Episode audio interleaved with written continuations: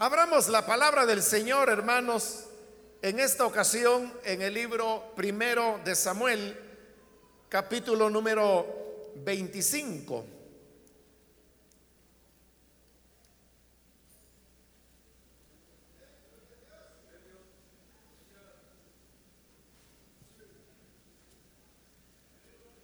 La palabra del Señor en el libro primero de Samuel, capítulo 25 y versículo 25 también, nos dice, no haga caso ahora, mi Señor, de ese hombre perverso de Naval, porque conforme a su nombre, así es él se llama Naval y la insensatez está con él. Mas yo tu sierva no vi a los jóvenes que tú enviaste. Amén. Solamente eso leemos. Pueden tomar sus asientos, por favor, hermanos.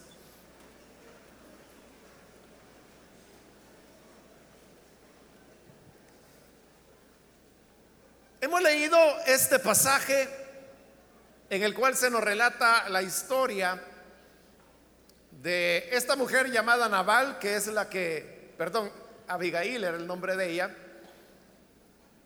y es quien está hablando a David en el versículo que acabamos de leer. Las palabras que ella está diciendo son referidas a su esposo.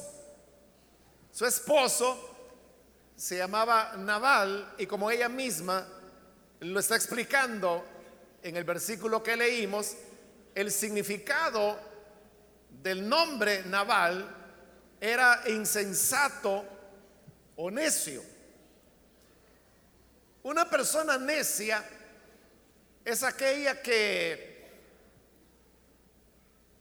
no utiliza mucho la cabeza y no porque sea poco inteligente, sino que porque no quiere usarla, porque sabe que si usa la reflexión y la meditación, llegará a la conclusión que sus actuaciones son incorrectas, son inadecuadas. El solo hecho de pensar y reflexionar en su realidad le llevaría a caer en la cuenta de las terribles consecuencias que su conducta podría llevarle y por eso prefiere mejor no pensarlo. El necio es casi un equivalente de lo que nosotros en nuestro país llamamos un vivo. Un vivo es aquel que cree que se aprovecha de cada situación que se le presenta en la vida, que se aprovecha del débil, del vulnerable, que siempre que haya una ocasión para poder hacerse de alguna ganancia o de algún placer, siempre la aprovechará sin pensar, como lo dije anteriormente, en las consecuencias que esto pueda traer y mucho menos pensar que si es correcto o incorrecto lo que está haciendo. Entonces tenemos que la vida está llena de necios hay necios y necias por todos lados. Y por eso es que este relato es importante porque nos deja ver las características de las personas necias, pero lo más importante, también nos deja ver el final que los necios habrán de tener.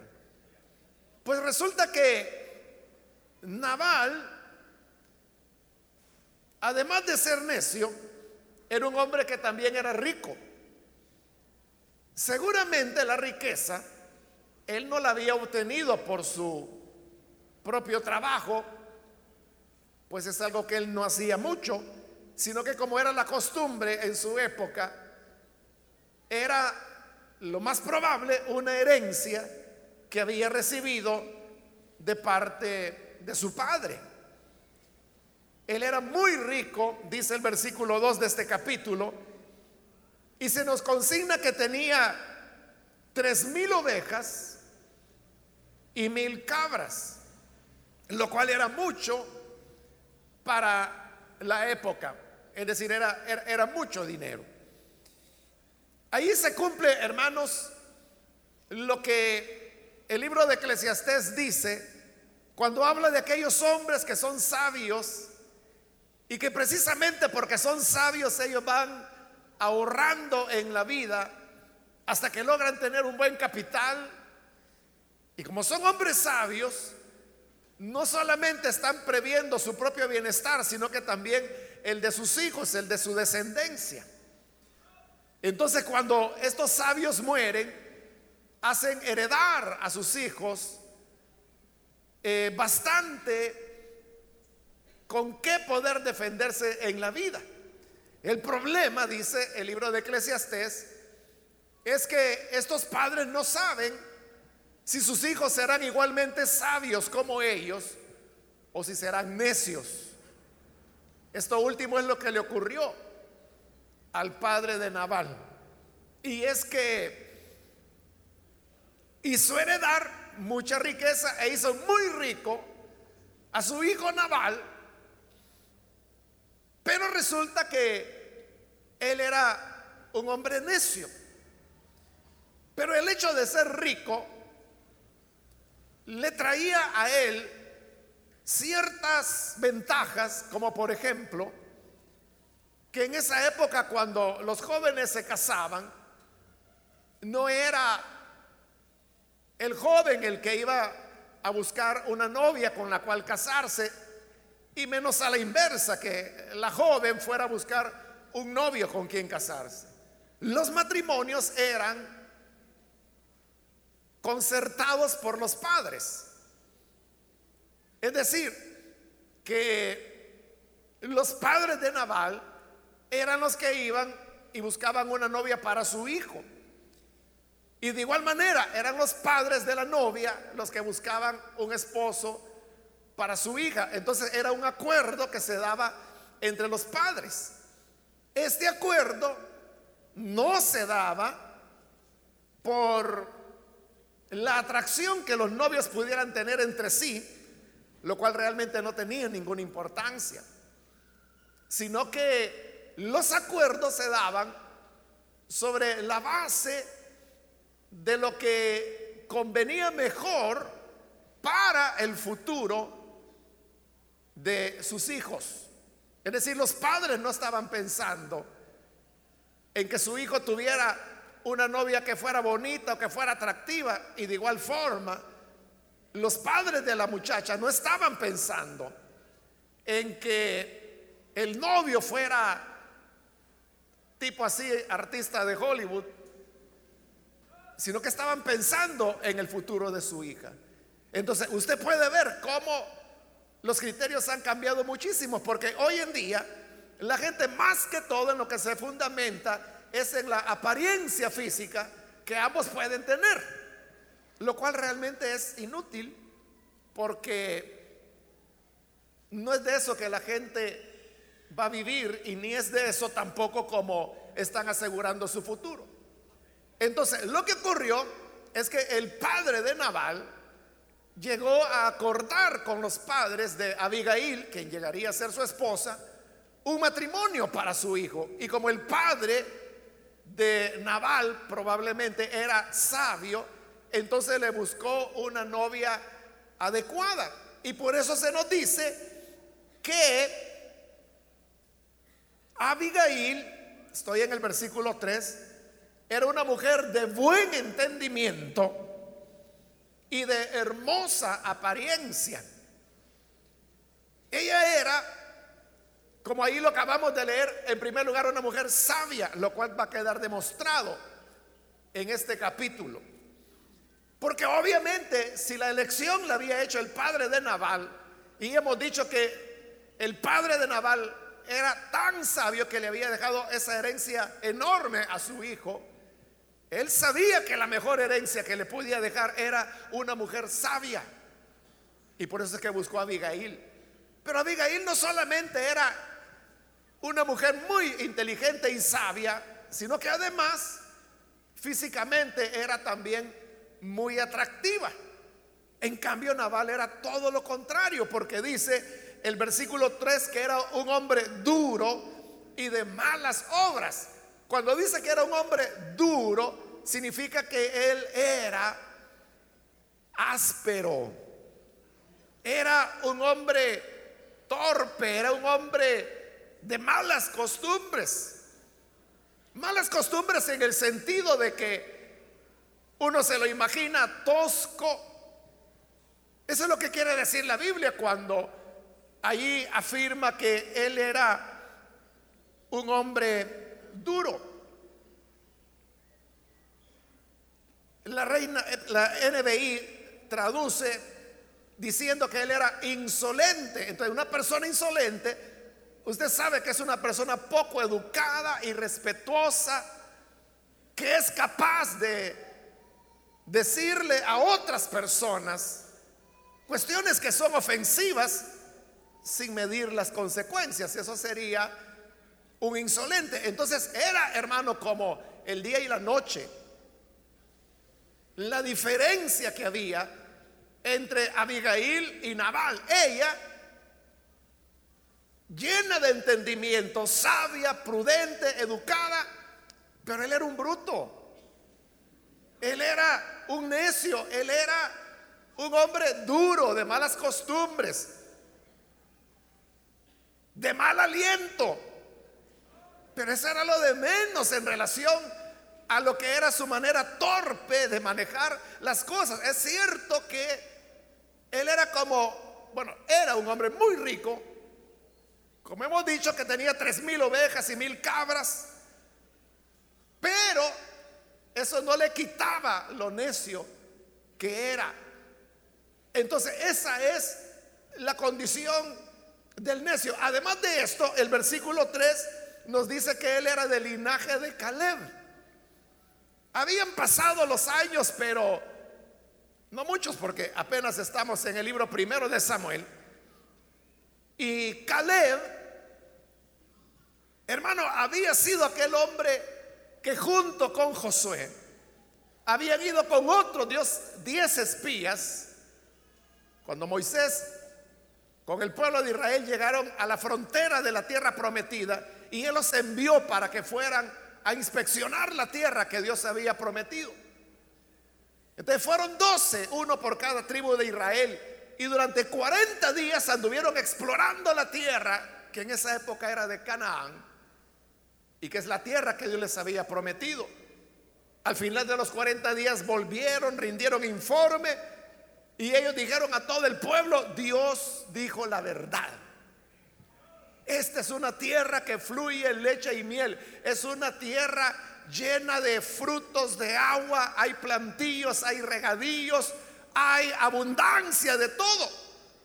Y dice que llevaban como prueba de ello un racimo de uvas que era tan grande que tenían que llevarlo cargado entre dos hombros, entre dos hombres, sobre una vara. Imagínense el tamaño que tenía el racimo de uvas. Pero algunos de estos hombres dijeron, si la tierra es buena, pero lo que no les han dicho es que también ahí son guerreros y hay ciudades fortificadas. Y además, ahí viven los hijos de Anak,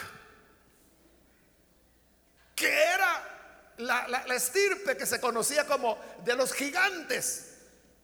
Cuando la Biblia habla de gigantes, no se vaya usted del lado de los cuentos de hadas o de los cuentos infantiles, donde los gigantes son hombres que tienen la altura de un edificio de 30 o de 40 pisos. No, la Biblia no habla de ese tipo de gigantes. La Biblia misma da la medida que ellos tenían. Simplemente es lo que hoy nosotros llamaríamos hombres altos, que llegaban ahí aproximadamente a unos 3 metros de altura, lo cual no está lejos de lo que, por ejemplo, los jugadores profesionales de básquetbol tienen en la actualidad. De cuando la Biblia habla de gigantes, no se imagine usted cuentos de hadas, ¿no? Sino que lea la Biblia y ahí está, ahí están las medidas, las alturas que ellos tenían, la medida de la cama en la cual algunos de esos llamados gigantes dormían. Y usted verá que no era otra cosa más que hombres altos. Bueno, eso para que no ande fantaseando. Por otro lado, el problema de la altura era de que cuando eran guerreros y eran soldados,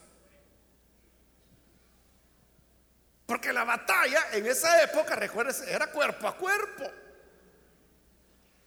Entonces no era fácil enfrentarse con estos hombres altos y ellos dijeron, ahí están los hijos de Anac, que era una familia que tenía la fama, que tenían mucha altura.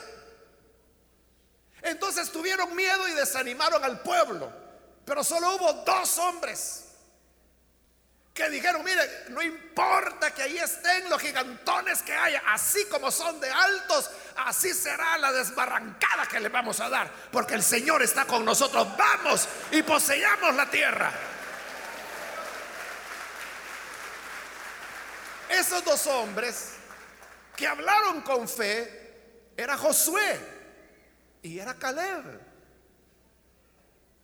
El antecesor de Naval. Bueno, la gente le creyó a la mayoría, no le creyeron a Dios y así fue como tuvieron que ir 40 años al desierto hasta que se murieron todos esos, porque el Señor juró que ni uno de ellos iba a entrar a la tierra. Pasada esa generación, entran a la tierra Josué y Caleb son, que, ya eran hombres de 80 años de edad en esa época, son los que dirigen la batalla, conquistan la tierra. Y cuando ya la han conquistado, ahí estaba el monte Hebrón, el cual este ancianito Caleb va y le dice al otro ancianito que era Josué, y le dice, mira, cuando entramos a explorar la tierra y nosotros dimos un buen testimonio y los demás movieron a la incredulidad al pueblo, el Señor dijo que tú y yo íbamos a heredar esta tierra, pero sabes algo, todavía no tengo tierra. Por andarle conquistando tierra a mis hermanos, yo me he quedado sin tierra. Pero una cosa te pido, Josué, dame permiso, le digo, y entrégame el monte Hebrón, yo voy y lo conquisto. Y Josué le dijo, bueno, ya que hablas fuerte, si quieres la tierra, ve y conquístala. Yo voy, le dijo Caleb.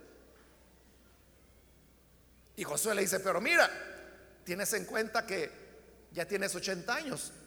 Sí, tengo buena memoria, le dijo. Y puedo contar. Sé que tengo 80 años, pero ahora soy tan fuerte como tenía 40. Así que solo dame el permiso y yo la conquisto. Bueno, le dijo a Josué, ve y conquístala. Caleb fue, la conquistó y la tomó. Parte de esa tierra en la que hoy ha heredado Naval. Ese es el antecesor de Naval. Pero yo creo que Caleb, hermano, se hubiera arrancado los cabellos de saber que uno de sus descendientes iba a ser tan bruto como Naval. Pero hemos dicho al necio, el necio no piensa mucho. Porque si pensara, y no es porque sea tonto, no es porque no, no pueda pensar, es que no quiere pensar. Porque si pensara, Naval hubiera valorado esto, que él era un descendiente de Caleb, ese hombre insigne en la historia de Israel, que había conquistado las tierras que hoy él está disfrutando. Entonces el mínimo pensamiento le hubiera llevado a pensar es que tengo que honrar de alguna manera a mi antecesor Caleb.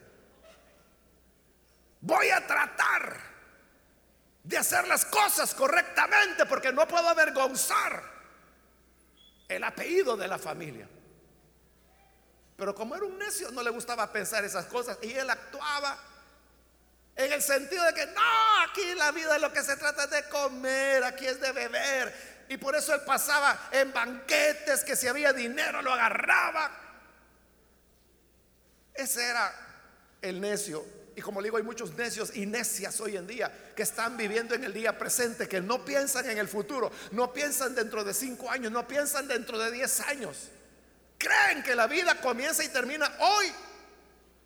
No piensan en, en el ejemplo, en la herencia de dignidad y honra que sus padres, sus abuelos les han dejado. Resultaba que David, con un grupo como de 600 hombres, que andaba huyendo de Saúl, en esa temporada se había mantenido en los alrededores de este lugar que se llamaba Mahón. Que era donde estaba la tierra. Mahón estaba muy cerca del monte Hebrón, que era el que había conquistado Caleb. Es decir, que no solo conquistó el monte Cabre, sino eh, Hebrón, sino que también las tierras alrededor. Entonces David vio que este necio tenía miles de cabezas de ganado. Y era una época cuando los ladrones podían llegar y atacar y robar las cabras, las ovejas.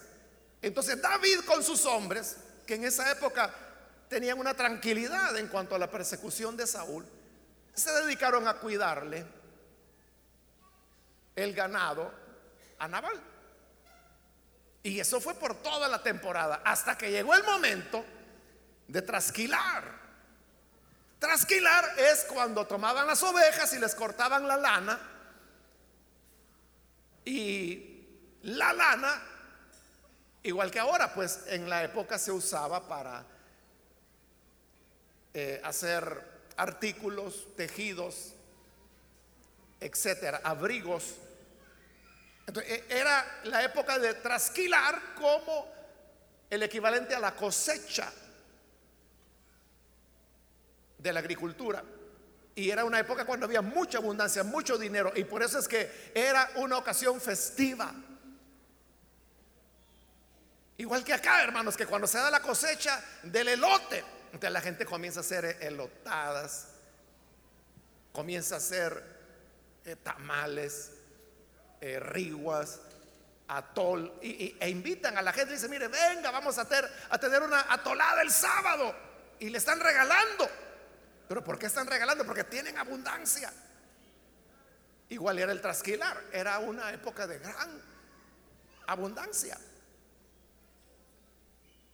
Entonces, cuando David se enteró que así era, entonces dijo, bueno, nosotros hemos cuidado el ganado de este hombre. Tal vez nos quiera dar algo, ya que hoy él tiene abundancia. Y mandó a unos jóvenes David. Y los jóvenes llegaron hasta donde el duro y el de malas costumbres, Naval, y le dice, nuestro Señor David nos manda, porque todo este tiempo hemos sido muro para sus pastores, para sus ovejas, para sus cabras, y nos hemos enterado que usted está trasquilando, que tiene fiesta, que tiene comida, que tiene abundancia, que hay alegría. Entonces él dice, si tiene algo por ahí, por favor envíemelo. Y como Naval era un bruto, entonces viene la respuesta de él, versículo 10. Y él dijo, ¿quién es David y quién es el hijo de Isaí? Muchos siervos hay hoy que huyen de sus señores. Cuando Naval dijo eso, ¿quién es David? ¿Quién es ese hijo de Isaí que me está mandando a pedir cosas?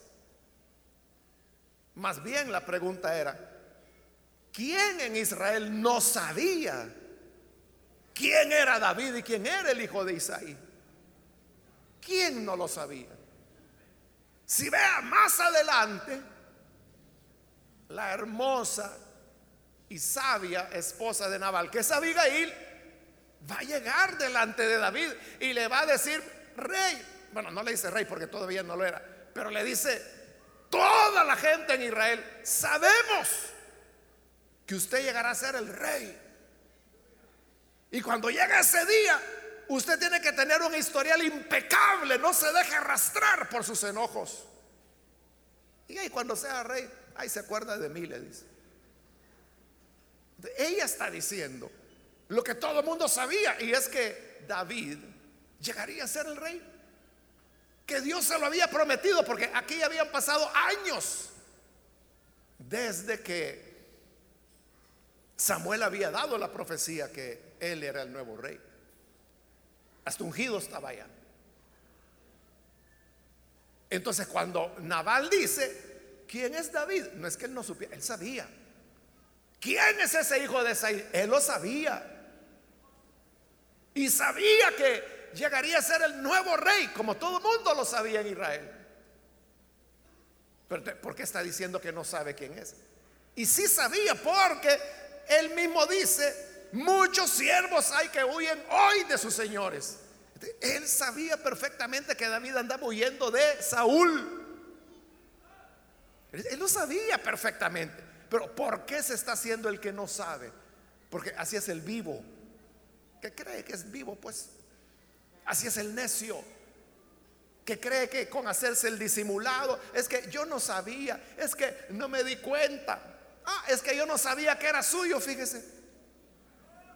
Yo no sabía que ese era fulano, que tal era Mengana. Pero ¿por qué se hace el que no sabe?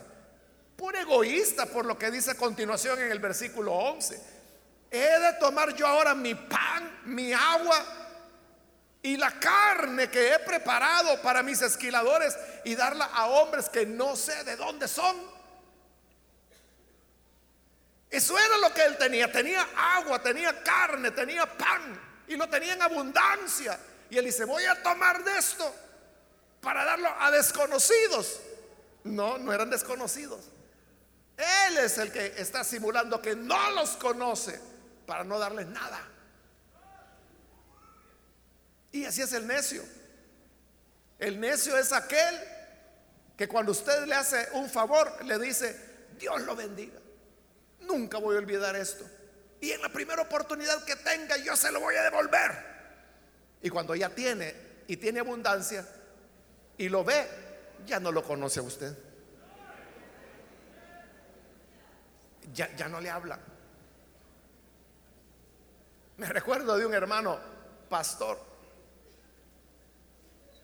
que él hacía cada año un congreso para jóvenes en su iglesia. Y él invitaba a un joven, a otro joven que no era de la iglesia, pero que vivía en otra ciudad, a que llegara a cantar en ese, porque cantaba bien, en ese congreso de jóvenes que hacía. Entonces, este joven venía todos los años, todos los años iba a la iglesia del hermano pastor y se hospedaba, se quedaba en la casa de él, del pastor. A veces el pastor le prestaba su vehículo para que este joven lo manejara. Bueno, y estuvo por años y años yendo a cantar las alabanzas en ese congreso juvenil que el pastor hacía en su iglesia todos los años. Pero este joven, como era buen cantante, comenzó a ser reconocido y comenzó a hacerse famoso. Entonces, y siempre llegaba, siempre llegaba a la iglesia del hermano que lo había cogido por años, que lo había apoyado cuando solo él sabía y su mamá que cantaba bien. Entonces, como ya estaba siendo famoso, más jóvenes llegaban al retiro. Y cada año que pasaba adquiría más fama. Él comenzó a grabar sus discos y sus discos comenzaron a hacerse famosos. En Latinoamérica, no solo en su país. Entonces, claro, cuando llegaba al Congreso ah, de este hermano, Hermano, eran ya miles de jóvenes que llegaban, pero el pastor entendió y dijo, estos jóvenes, dice, no vienen por nuestro congreso, vienen porque quieren oír cantar a este, que ya era famoso y que siempre había estado ahí, pero cuando no era famoso, pues era como que Perico Verde va a cantar. Lo mismo le daba a los muchachos. Pero hoy no, llegaban por oírlo. el pastor dijo, no, aquí ya se perdió la visión, dijo. No es el interés de mi iglesia, no es el interés de este retiro juvenil, no es un concierto. Y que los jóvenes vengan para gritar que ahí está el gran cantante. No, es lo que quería que los jóvenes tuvieran un encuentro con el Señor. ya era muy famoso como para eso. Entonces le dijo, le explicó y le dijo, mira, ya no te voy a invitar más y no es porque Dios no te use, no es porque yo no quiera. Y le explicó lo que le estoy diciendo. Ya, los jóvenes no vienen por el Señor, vienen por ti. Y él dijo, sí, pastor, le dijo, yo entiendo muy bien. No hay pena, le dijo. Bueno, ya no lo invitó más. Y claro, el Congreso volvió a ser lo que antes era, los jóvenes interesados en el Señor, no en el artista. Pero pasaron los años y este cantante, hermano, llegó a la cúspide. Bueno, es hoy en día todavía uno de los grandes, de los grandes cantantes de la música evangélica, conocido hoy mundialmente. No le digo el nombre, por lo que le voy a decir a continuación. Pero la cosa es que se hizo famosísimo, famosísimo. Le digo, es, de los, del, tope, de los mejores. Y por eso mismo, porque él tenía una agenda muy pesada y este hermano seguía trabajando allí en su iglesia, pasaron años sin verse, décadas sin verse. Hasta que hubo una oportunidad en que se dio una ocasión. E, el hermano pastor del cual estoy hablando pues fue muy amigo mío y entonces él, fue el que me contó todos estos detalles. Pero la cosa es que era como una actividad y lo habían invitado a él y habían invitado al cantante también. Entonces, ah, qué bueno, dijo que lo voy a ver después de años de no verlo. Entonces dice que eh, en un momento de la conferencia, era como tiempo para comer, era una pausa para comer, entonces él, el cantante, estaba sentado en una mesa comiendo con otras personas. Y el pastor lo vio y se alegró, dijo, hoy lo voy a ir a saludar. Y llegó y lo saludó y le dijo, ¿qué tal? Le dijo, ¿cómo has estado? Y él se le quedó viendo. Ah, mucho gusto, le dijo. ¿Cuál es su nombre? Ya no lo conocía. Y él lo había tenido en su casa por años, cuando era don nadie. Le había prestado su vehículo cuando él llegaba a la ciudad y necesitaba movilizarse. Bueno, yo todavía le conocí ese vehículo al pastor que le prestaba a este cantante. Pero él, le dijo así, ah, mucho gusto, le dijo, ¿cuál es su nombre? Y no era que se hubiera quedado ciego. No. Porque él, bueno, hoy ya es un hombre maduro, ¿no? Pero en esa época le estoy hablando, que unos 10 años atrás, algo así. Estaba un poco más joven, entonces no es una edad para que se le olvide la cuenta. Entonces cuando el hermano pastor se dio cuenta y entendió, le dijo, ah, disculpe, le dije, no, no lo quería molestar, siga comiendo, por favor. Y lo dejó mejor. Ya no lo conocía al que lo había apoyado, al que lo había impulsado, al que lo había invitado todos los años, al que lo había esperado en su casa. Ya lo había olvidado. Ese es el necio. El necio es aquel que se aprovecha de las personas. Pero cuando se trata de retribuirles, porque Naval había recibido el beneficio de los cuidados de David y de gratis. Había tenido vigilancia armada de su ganado gratis. Y hoy que David viene y le dice, mira, si tienes algo, dale por favor a estos jóvenes que te envío. ¿Quién? ¿Quién es? Yo no lo conozco. ¿Cómo voy a tomar el pan de mi gente para dárselo a un fulano que no conozco? Hoy no lo conocía.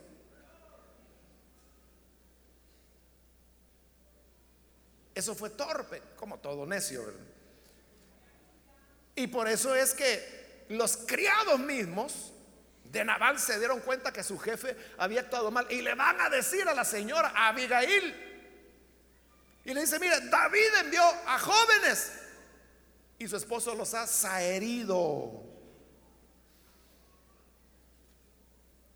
La NBI dice, los trató mal. Y eso es lo que había hecho. Porque eso hace el necio. El necio es ofensivo. El necio hiere a las personas. Entonces Abigail se da cuenta que esa no era manera de tratar a la gente. Entonces ella prepara unos regalos, comida, no era mucho, pero se lo lleva a David y a sus hombres, le encuentra en el camino y ahí donde le dice, mire David, por favor no vaya, porque David iba a matar a Naval y acabar todo lo que él tenía. Pero mire, no lo haga. Y ahí donde le dice, porque todos sabemos que usted va a ser el rey de Israel. Y cuando usted sea el rey, un día se va a acordar de esta ocasión. Y si usted mata a este hombre, le va a quedar el remordimiento que derramó sangre por gusto. Mejor no lo haga. Y así usted tendrá paz, tranquilidad de conciencia en su reinado. Y aquí le traigo unos panes, un poco de comida. No es mucho, pero es una forma de mostrarle. Y David le dice, mira, bendita seas. Qué mujer más sabia que me detuvo de hacer una locura. Y le digo, que el Señor te bendiga. Y se va a Abigail de regreso donde estaba su bruto esposo. Y como era bruto, cuando la encuentra, dice que estaba en un gran banquete, muy alegre, y se había emborrachado. Porque eso hace el necio. Al necio lo único que le interesa es su estómago. El necio es el que dice, es que si no trabajo no como, y ni trabaja, pero sí come.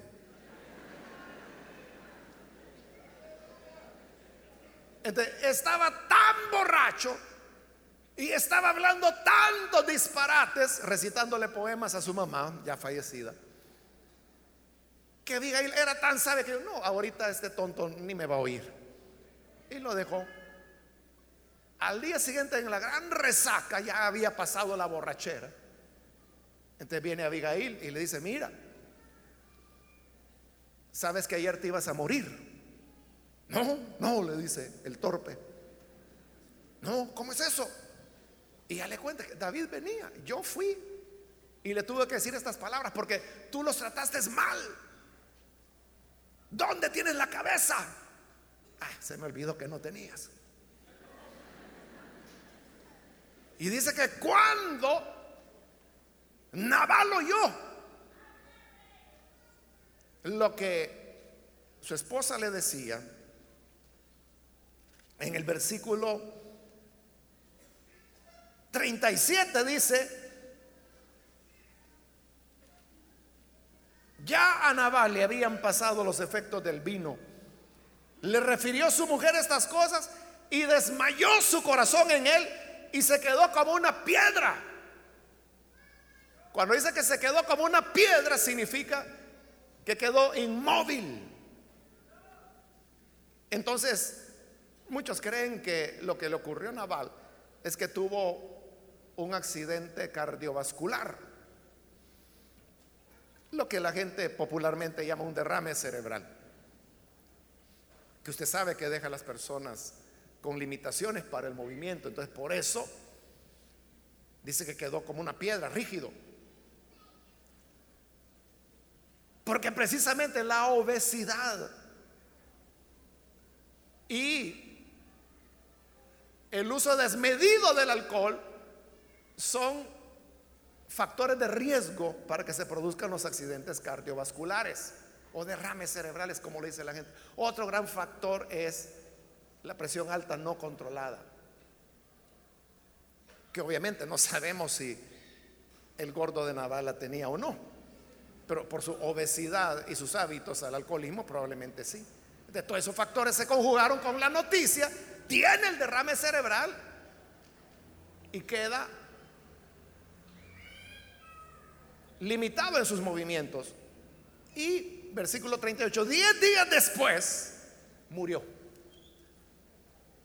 Es decir, el daño cerebral que él había recibido con ese accidente, digo accidente porque así le llaman los médicos, eh, lo llevó a la muerte. Ahí se murió el vivo. Ahí se acabó. Ahí se le acabó la fiesta, la glotonería, el egoísmo, la brutalidad, su torpeza, sus malas costumbres, su insolencia. Todo se fue dentro de la misma caja. Porque los necios nunca tendrán un buen fin. Por eso es importante evitar a los necios. La Biblia dice que es mejor encontrarse con una osa a la que le han quitado sus cachorros, sus osesnos, que hallar un necio en su necedad. Nunca se ponga a discutir con un necio, porque la Biblia dice que el que se pone a discutir un necio, más necio se vuelve que él. Si es necio, nunca va a entender. Pero lo más importante de todos es que en base a las características que hemos visto de este hombre necio, lo más importante es la pregunta, ¿se parece usted a un necio o a una necia? Si es así, hoy es un buen momento para arrepentirse. Porque Abigail, que era la sabia, es la que terminó siendo esposa del rey. Y el necio que se mostró egoísta terminó paralítico y bajo tierra. Se le acabó su alegría. De igual manera, el que es lo suficientemente sabio como para reconocer que Jesús es el Salvador, será la esposa del rey. Del rey que viene, del rey Jesús. Pero aquellos que son necios, que, que, rechazan y dicen, ah, no, las iglesias son locuras, son inventos de la gente. Eso es para sacar el dinero a los demás. No, yo no soy tonto. ¿Quién será el verdadero tonto? ¿Cuál será tu final? Piensa, reflexiona, aun cuando al, reflexionar te des cuenta que tus caminos no son los correctos. Vamos a cerrar nuestros ojos y yo quiero hacer una invitación para las personas que todavía no han recibido al Señor Jesús como Salvador, mas si usted lo quiere hacer hoy, en el lugar donde se encuentra, yo le invito para que se ponga en pie en señal que desea recibir al Hijo de Dios y oraremos por usted. Cualquier amigo, amiga que se da cuenta de la importancia de tener sabiduría. Yo le invito, póngase en pie en señal que desea recibir al buen Salvador y vamos a orar por usted.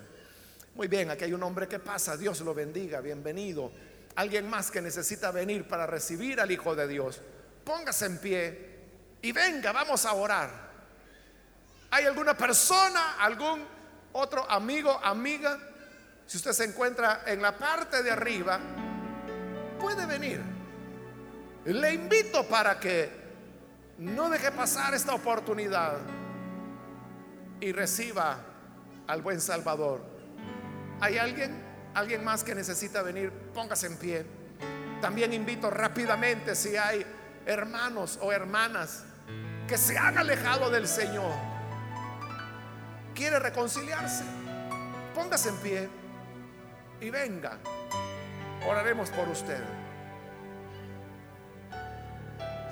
Muy bien, aquí en medio hay un niño que pasa, Dios lo bendiga, bienvenido. Aquí hay otra persona más, Dios la bendiga, bienvenida. De este lado hay otro hombre que pasa, Dios lo bendiga, bienvenido. Acá en el centro hay otro joven que pasa, Dios lo bendiga, bienvenido. De este lado hay otra joven, Dios la bendiga, bienvenida también. Alguien más que necesita venir al Señor por primera vez o que necesita reconciliarse, póngase en pie y venga. Oraremos por usted. Hoy es el momento para que la gracia de Dios le alcance si le han dicho la vida de los vivos, bueno, este vivo de Naval terminó muerto. Pero los que mostraron lo correcto y temor a Dios, identificación con los planes de Dios, es quien vivió y quien llegó a reinar con el rey. ¿Alguien más? Hago la última invitación. Si hay alguien más que viene el Señor Jesús por primera vez puede pasar. Muy bien, aquí arriba hay un joven que viene, Dios lo bendiga. Alguien más o que necesita reconciliarse, pase. Y con esto estoy terminando la invitación. Vamos a orar. ¿Hay alguien más? A usted que nos ve por televisión le invito para que se una con las personas que están aquí al frente reciba al Señor en su corazón, ore con nosotros. Padre, gracias te damos por cada persona que está aquí al frente, como también aquellos que a través de televisión, radio, internet, están abriendo sus corazones para reconocer